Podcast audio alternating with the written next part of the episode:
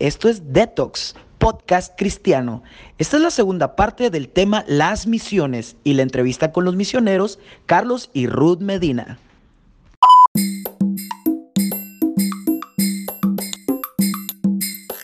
A este punto aprendimos de que, de que no tenemos que esperar a que llegue España para ser discípulos, sino que a donde quiera que nos vaya llevando en ese proceso de llegar a donde Dios quiera que lleguemos, tenemos que ser discípulos y no solamente a eso, sino que hacer discípulos que hagan discípulos, que hagan discípulos y que se extienda la, la multiplicación ahí en, en, toda la rama de discípulos. Obviamente como cristianos, como, como soldados en lo que es el reino de Dios, tenemos muchas uh, cosas en contra. Adversidades. Adversidades, cosas que, que, nos dificultan llegar a la meta que queremos lograr uh -huh. fuera de la iglesia. Pero igual dentro de la iglesia yo siento que a veces también hay dificultades que tenemos que, que pasar. A veces hay requisitos, ¿no? Que cumplir para poder... Pablo dice, no se amolden al mundo, no se amolden al pensamiento del mundo. Entonces, obviamente, eh, la principal adversidad es eso, son las ideas del mundo, que no se acoplan al Evangelio de Jesucristo. Pero yo he visto en los, en los últimos años que muchas de esas ideas que vienen en contra de nosotros desde afuera también vienen desde adentro. En la iglesia se han infiltrado muchas ideas también que impiden que las personas vean lo que es la evangelización, el discipulado y un ministerio sufrido, sea que, que, la gente lo pueda ver como algo que viene de Dios, porque realmente una de las ideas que yo veo es, por ejemplo, eh, muchas veces se predica, si, si esto te hace sufrir, no viene de Dios, o si te hace sentir mal, es, de, es del diablo, o si te hace sentir bien, es porque Dios. Entonces, y realmente eh, si lo vemos bíblicamente, eso es una mentira, porque mm, a veces hay cosas que nos hacen sufrir, uh -huh. pero y vienen que, de Dios. Y vienen de Dios, uh -huh. y al final vemos que, que Dios no los mandó para pulirnos. Y hay cosas que a veces que nos parecen geniales, nos hacen sentir muy bien, y no vemos en ninguna parte cuál es el truco, cuál es la trampa, pero al final, como dice la palabra, son camino de muerte. Entonces, ¿Cuáles de esas ideas o cuáles de esos pensamientos o pilares antiguos también que se pueden dificultar en la obra que ustedes están haciendo?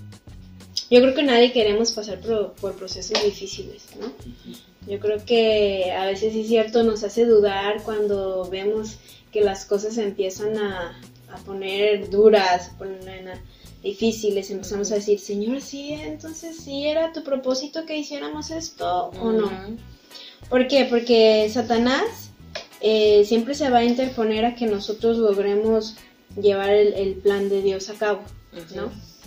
Y no es de que le esté dando uh, fuerza a Satanás o potestad a Satanás, sino que ese es su trabajo, venir a, a querer robarnos la paz, a querer robarnos la bendición. Y no, no solamente eso, sino a querer romper lo que Dios ya ha planeado, lo que Dios ya, ya ha hecho o va a hacer. Entonces, este, sí, sí es cierto. Eh, últimamente eh, nos hemos encontrado con que eh, las iglesias o los pastores se están volviendo eso, unos influencers, ¿no?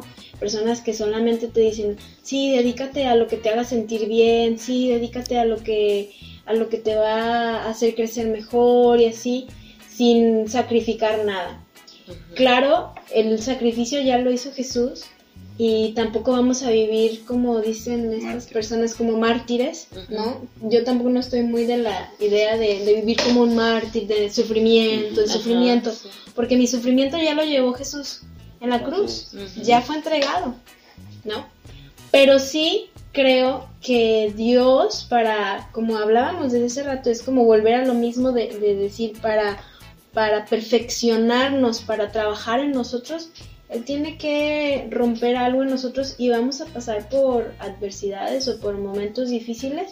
¿Para qué? Para hacer crecer nuestra fe, para consolidarnos, para fortalecernos, este, para, para ser obedientes, que yo creo que es ahí donde más trabajo nos cuesta, ¿no? Ser obedientes es, es yo creo que es una de las cosas en la que hemos estado eh, lo, la más parte más difícil en la que hemos estado viviendo en este proceso porque porque queremos hacer la voluntad de Dios no Y es en donde hemos estado, cada vez que, como comentaba Carlos, cada vez que la nube se detiene o que empieza como que a levantarse de nuevo, es como decir, Otra ¿qué vez, hacemos?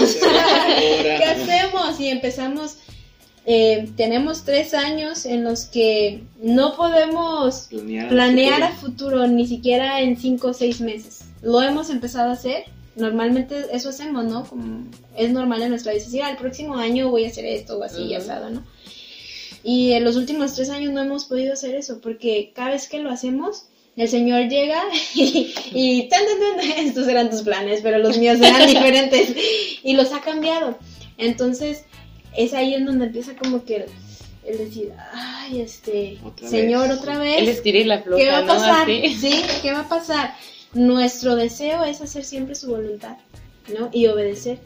Y el, el miedo o el temor que nos da, se puede decir, es, es no hacerlo o fallar, ¿no? Yo creo que eso es, eso es una de las adversidades en las que nos hemos encontrado, el equivocarnos, el decir, Señor, empezó a, mo- a- a- a mover esto, pero era porque yo quería o era porque tú querías o era porque me querías probar si me quedo o era porque me estás moviendo. Ajá. Entonces es aprender, como eh, compartía con los jóvenes, a poder aprender a tener la disciplina de aprender a vivir bajo la guianza del Espíritu Santo, Es muy importante. que es, es lo más importante para un cristiano.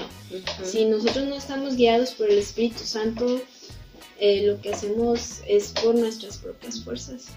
Si no nos guiamos, si no nos eh, alineamos junto con el Espíritu Santo. Eh, el tema de la familia, este, yo sé que Karen tiene muchas preguntas, yo quisiera hacer una antes de dejarla a ella Antes de que acapare todo el tiempo. el tema de la familia, pero mm, quisiera hacerte una pregunta, Carlos. En la iglesia se nos enseña mucho cómo criar a nuestros hijos como cristianos y generalmente pues el enfoque es un enfoque sed- sedentario, ¿no? Como, bueno, tú vives en una comunidad, eh, guía a tus hijos de esta forma, ellos tienes que darles educación, tienes que prepararlos mm, y, y generalmente ya tenemos como un, un librito de cómo educar a nuestros hijos como cristianos y, y vemos un patrón ¿no? en ellos. Mm, ahora, generalmente la mayoría de los cristianos pues son personas como fieles, son personas co- congregantes y muchos de ellos pues no tienen un, ministerio.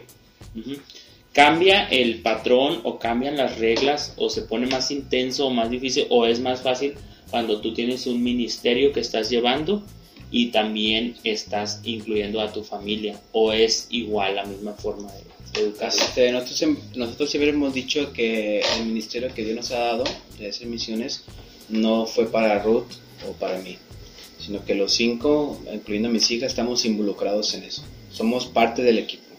Así como Dios utiliza nuestra mayor herramienta ahorita para hacer misiones, ¿quiénes son? Nuestras, nuestras hijas. A través de nuestras hijas es que estamos haciendo misiones donde. Estamos, estamos sirviendo a la comunidad, como te, te comentaba hace rato, ¿no? En la comunidad, en las escuelas, conociendo padres, conociendo ah, situaciones, necesidades que, que hay en el pueblo y, podemos orar por ellos y Dios nos empieza a guiar, ¿no? En- Entonces decía que, que somos un equipo los cinco, ¿sí? No podemos sacar a nuestras hijas de este equipo misionero, porque en realidad es la herramienta que Dios nos ha dado, ¿no? Este, yo, nosotros que, que tenemos muy en claro de que lo que Dios pone en nosotros es la herramienta que Dios nos da para poder conectar con las personas y poder hacer su voluntad, poder extender su reino. ¿Y qué tenemos nosotros? Nuestras hijas. ¿sí? Ah, quizá tú tienes tu trabajo y es lo que Dios te ha dado para tú conectar con personas de, de afuera y hacer el, el propósito que Dios te ha puesto, ¿no? El mandato que Dios, Dios te ha llamado. Quizá tú que escuchas tienes una universidad una escuela o una actividad así, que Dios te la puso en este momento para que tú la utilices para conectar con más personas y hacer la voluntad de Dios, ¿sí? A fin de cuentas que tenemos el mandato de hacerlo. ¿Dónde? Donde Dios nos ponga, ¿no? Entonces, entonces somos un equipo, no podemos apartarlas. Contestando esa pregunta, eh, yo fui hijo de pastor. ¿sí? En mi- cuando fui adolescente, mi papá era pastor. Y en los pueblos eh, y en todos lugares, ¿no? Somos los más vistos. ¿Por qué? Porque yo fui criticado por muchas hermanas de las iglesias y personas fuera porque mira el hijo del pastor cómo se comporta, mira el hijo de aquí, mira cómo, cómo se comporta, mira lo que dijo, mira lo que hace, mira lo que, lo que dice, ¿no? Cuando una persona que, que su familia no tiene un cargo en la iglesia, pues Tiene una lo ven como los, los, los ovejitas, ¿no? Las- los pequeñitos. Entonces a, a- a aquellos hijos de líderes les exigen tener un comportamiento mejor que los demás. Cuando tienen, cuando como somos jóvenes, tenemos las mismas necesidades que tengas un ministerio o no. Tenemos las mismas tentaciones de que tengas un ministerio o no, ¿sí?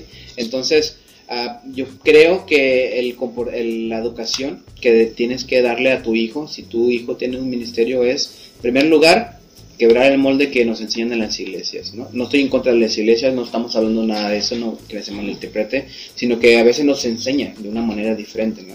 De que toda la iglesia tiene que empezar a depender del liderazgo de la iglesia o tiene que empezar a depender del, del pastor de la iglesia o, o de miembros de la iglesia, ¿no?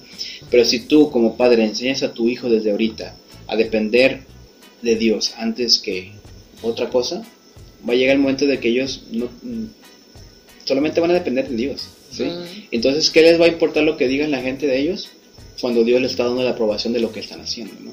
Entonces Dios les puede dar un, trabajo, les puede dar una, una tarea que hacer y para unos va a decir, ese está loco lo que está haciendo, ¿no? Quizá él está metido ahí con los del mundo, pero está loco, ¿cómo va a estar ahí? Pero si Dios se lo dio, tenemos que respetar de que Dios le dio eso a él o a ella, ¿no? A tu hijo a tu hija o a nosotros o a, o a ti como, pa- como pareja, ¿no?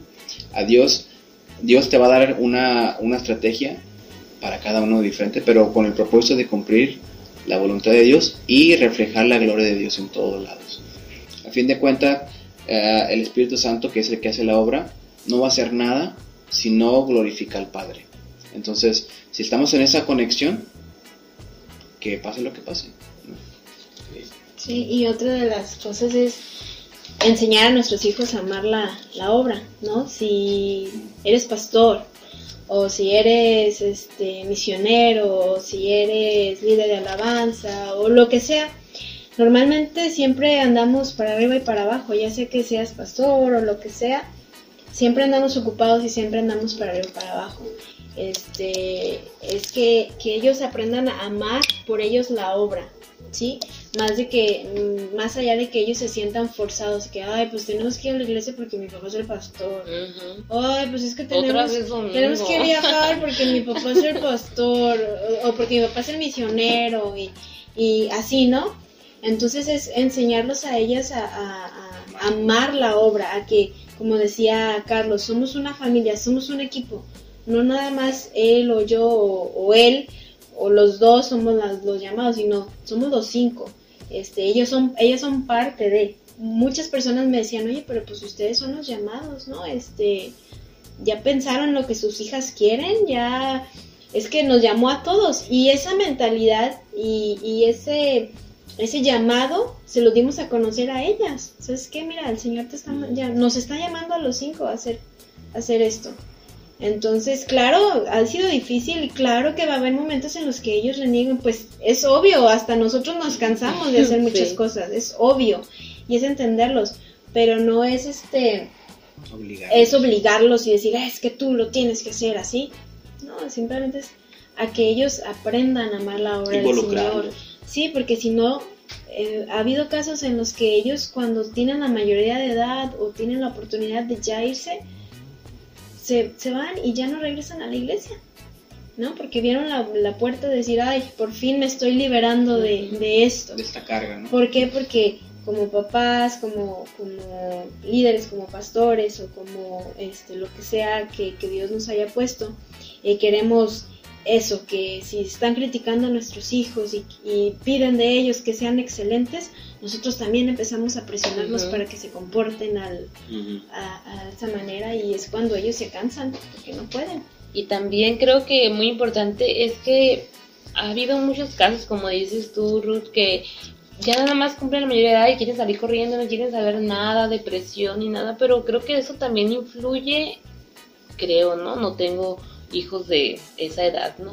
Pero me pareciera que influye mucho el, la actitud de los padres, a- así como dices tú, ante el ministerio, Mm. porque una cosa es hacer las cosas porque sabes que Dios te ha llamado, porque sabes Ujú. que es la responsabilidad, otra cosa es hacerlo con amor, con gusto y que tus hijos te vean. Oye, sí, ocupado toda la semana, pero contento, gozoso, de decir, mira lo que pasó, mira lo que Dios hizo. Entonces ellos obviamente crecen igual en las vueltas de aquí para allá, pero viendo eso, yo creo que es la manera en la que ellos pueden involucrarse de una mejor manera y no querer salir corriendo, ¿no? Cuando ya cumplen su mayoría de edad. Y es bien importante eso.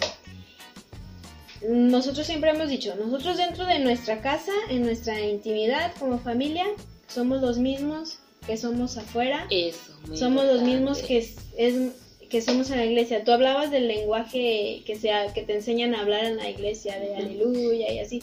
Nosotros sí, o sea, damos gloria a Dios, damos aleluya, pero no en una manera tan exagerada en la que cuando mis hijas me escuchen hablar eso en la iglesia, me desconocen porque en la casa no hablo así. En la casa me la paso a grito y grito, no, hijo, no estés haciendo eso, cállate, bájale. O sea, el es muy importante el ser el mismo en la intimidad con en, en tu familia, en tu casa, el ser el mismo en la iglesia, el ser el mismo enfrente de los amigos, el ser los mismos con la familia este, abuelitos, tíos y el ser el mismo en donde sea, eso es muy importante.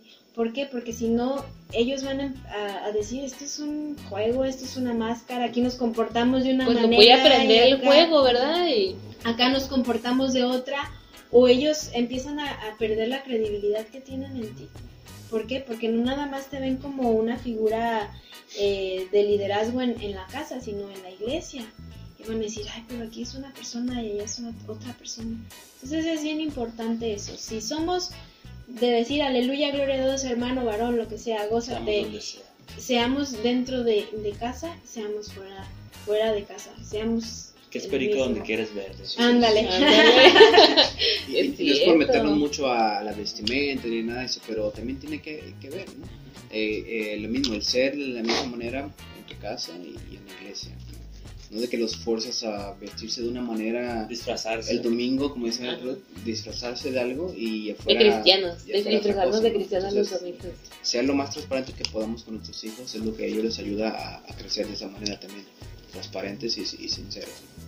Sí. Y amar la obra como decíamos amar amar la obra. Ellos van a aprender a través de eso a amar la a amar la obra también porque podemos eh, eh, dejarlos a ellos todo el día, a veces, sí es cierto, o sea, no te das cuenta, pasan las horas y atiendes a otras personas y a ellos a qué horas, ¿no?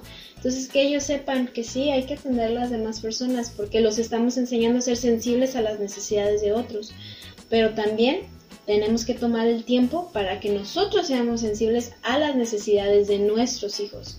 ¿Por qué? Porque todos van a pasar, nuestros hijos eh, van a pasar por, por, los procesos o por los cambios o enfrentar la adolescencia, enfrentar los cambios hormonales, enfrentar, nos vamos a enfrentar a que, por ejemplo, nosotros que tenemos niñas, a que los chicos empiecen ahí a merodear la casa y, y, cosas así. O sea, son cosas que tenemos que prestar atención hasta en las cosas que ellos ven, que ellos leen, que ellos hacen, en sus necesidades, en los sentimientos, y hasta preguntarles qué te hace sentir que tu papá o, tu mamá o, que nosotros pasemos tanto tiempo en la iglesia y ver de qué manera les apoyamos.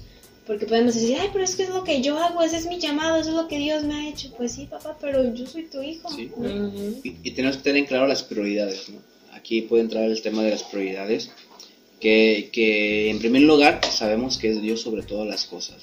Nuestra relación con Dios. Nuestra relación con Dios. El tiempo que tú pasas con Dios debe ser lo primordial. ¿sí? Y en segundo lugar tenemos nuestra familia. En tercer lugar tenemos nuestro trabajo. Y en cuarto lugar tenemos el ministerio.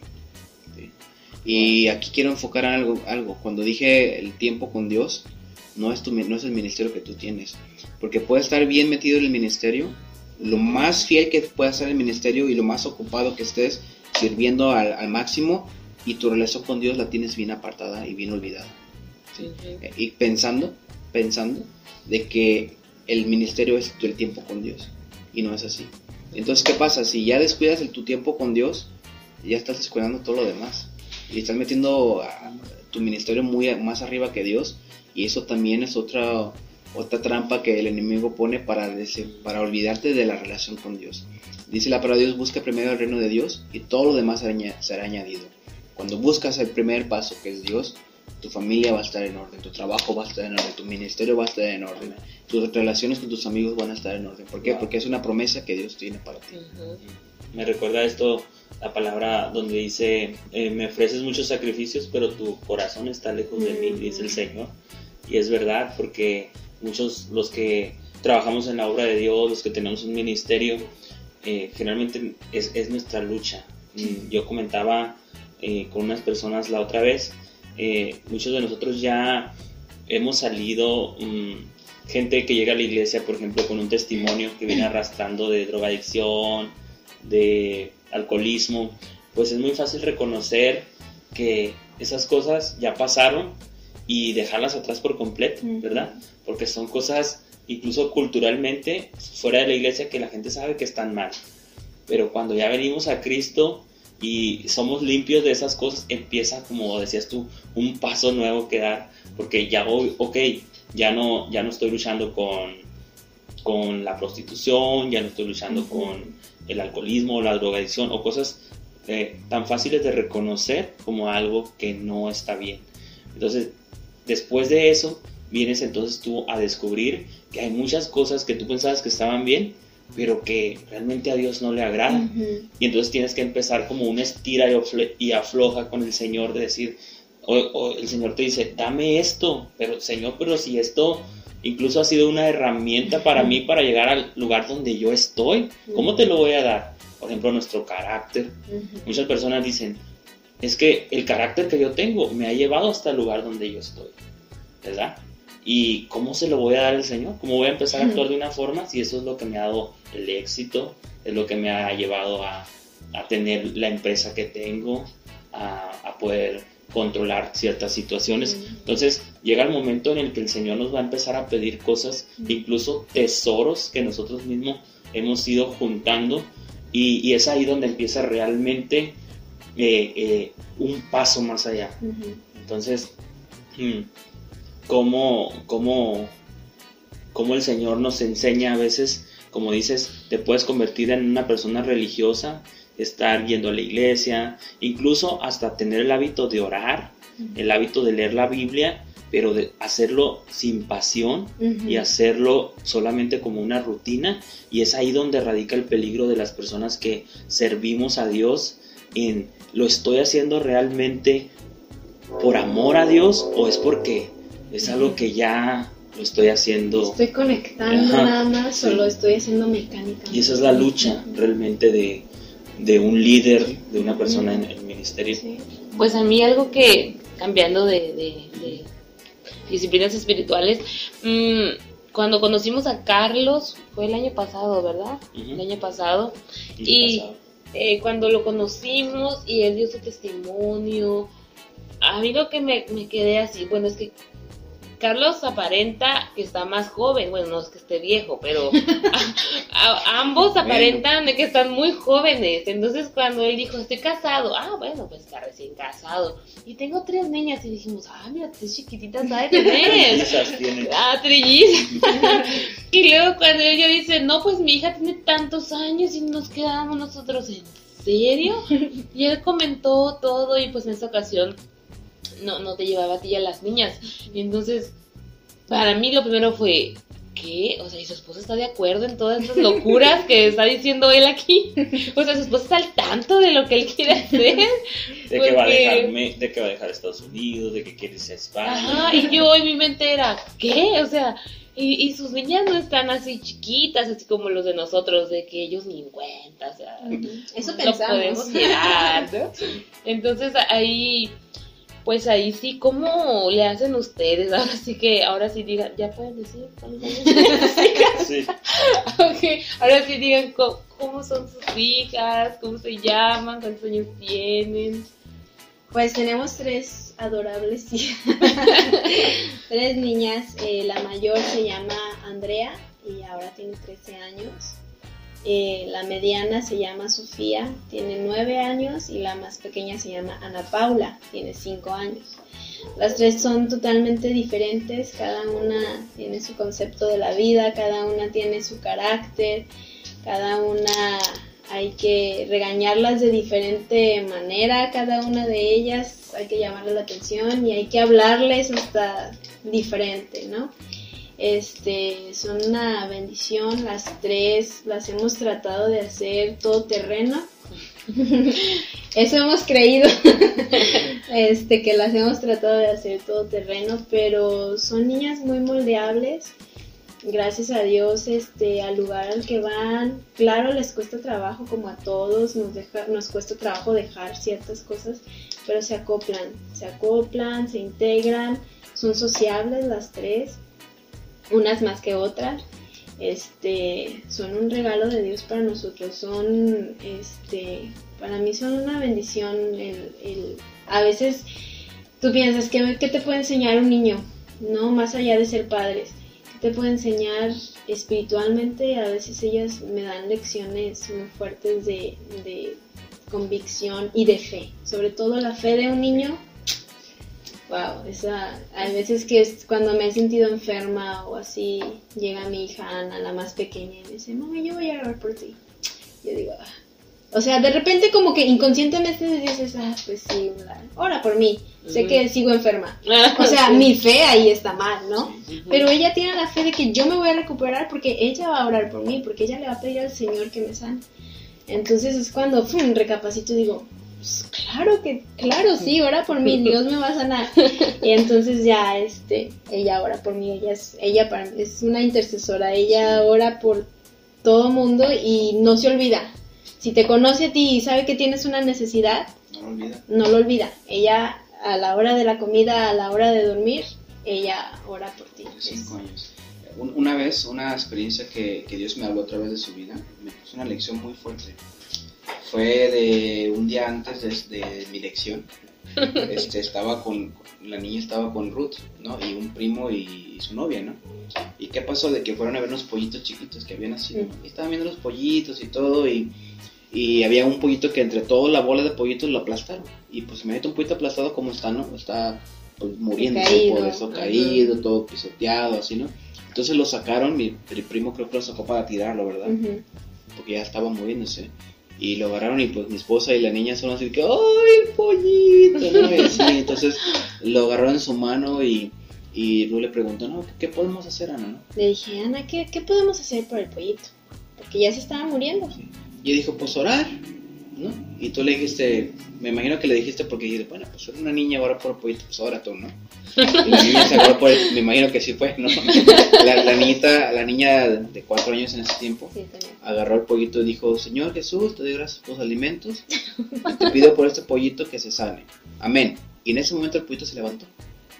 Abrió los, ojos, ya tenía los ojos cerrados. El pollito abrió los ojos, entonces mi primo y su novia estaban como que, ¿qué? que no son cristianos, ¿qué pasó aquí? ¿No? ¿Qué pasó aquí? Entonces, una experiencia bonita que la lección viene después, ¿no? Ellos me yo no estaba con ellos, pero me platicó lo que pasó.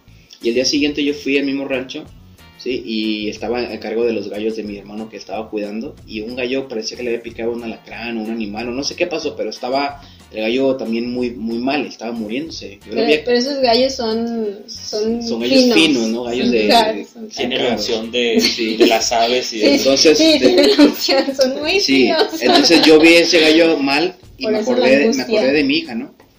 Y me acordé de lo que mi hija ha hecho y yo empecé a dudar. Yo empecé a decir, es un gallo yo sentía la necesidad de orar, yo estaba solo, sentía la necesidad de orar por el gallo y que se sanara así como el pollito se levantó de, la muerte, vamos a ponerlo así, pero, pero mi yo decía, es un pollo, ¿cómo voy a orar por un gallo, no?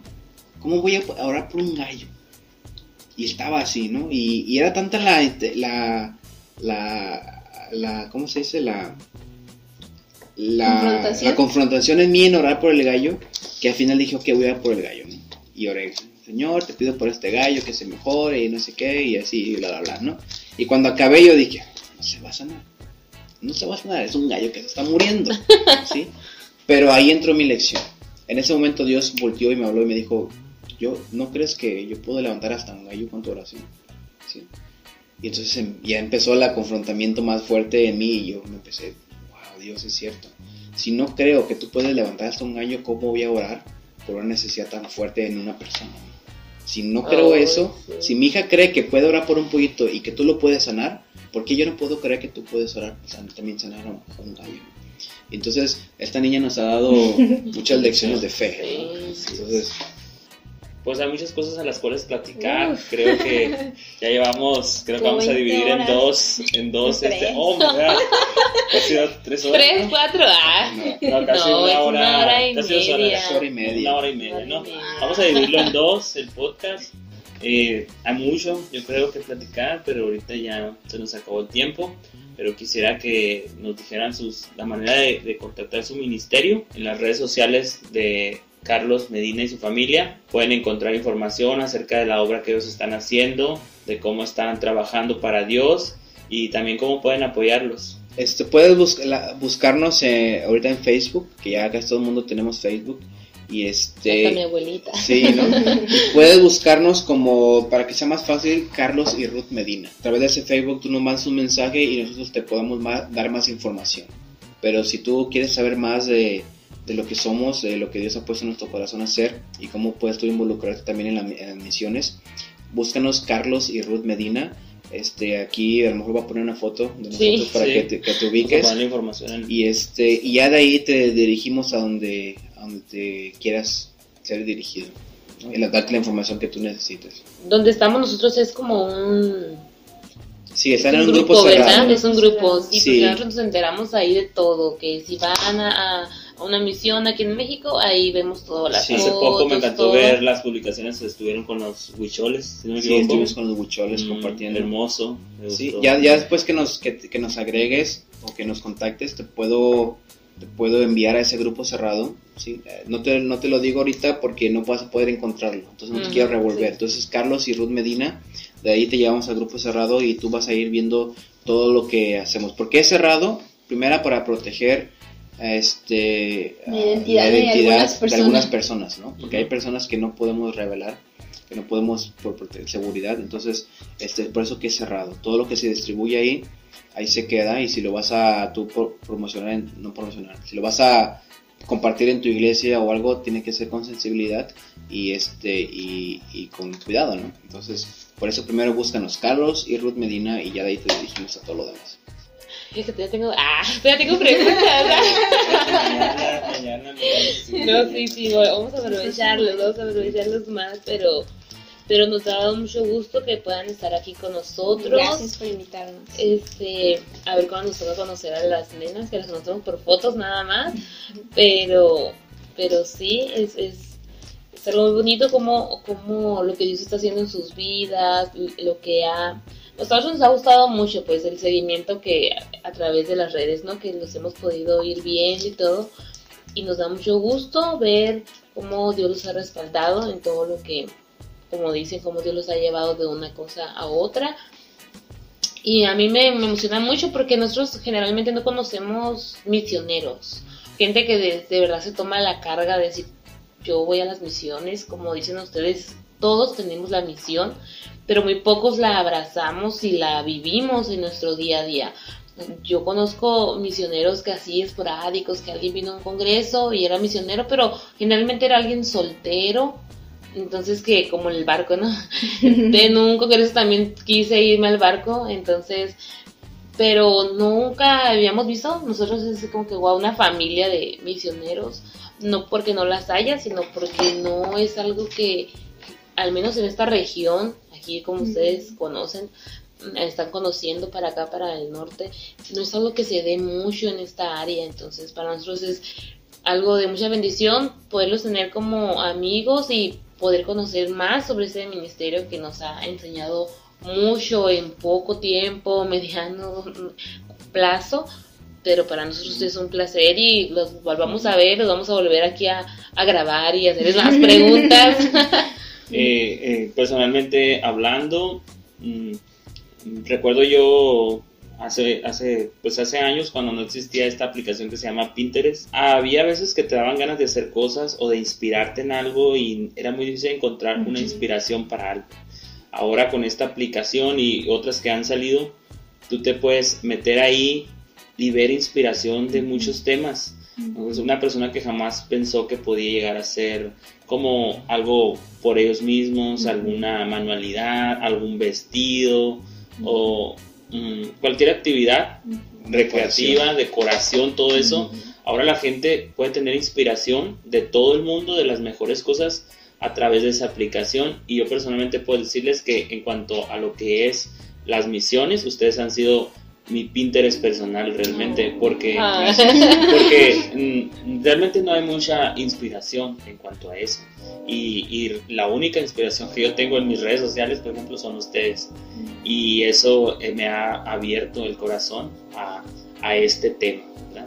Entonces es ahí donde, donde yo les puedo decir sinceramente que han sido como ese, ese lugar de inspiración y esa manera de, a lo mejor ustedes no, no saben cuál es la repercusión de sus redes, a lo mejor a veces han de pensar, yo- pienso yo, ¿no? Que subiré esta foto, no subiré, o subiré esta actividad que hice o no, pero realmente hay un impacto, hay un impacto, la gente necesita inspiración en este tiempo. Nos dio mucho gusto platicar con ustedes, Igualmente, esperemos tenerlos pronto, más si, si tenemos la oportunidad de hacer otro podcast con ustedes acerca de otro tema, lo vamos a hacer. horas en vez de uno Pero igual, solo. eh, extrañamos a Lalo y Alejandra, pero aquí van a estar con nosotros el lunes y vamos a seguir con los podcasts. Eh, los, los queremos, los amamos y muchas gracias por estar con nosotros. Gracias, a Gracias a ustedes ustedes. por invitarnos y que el Señor les bendiga en todo.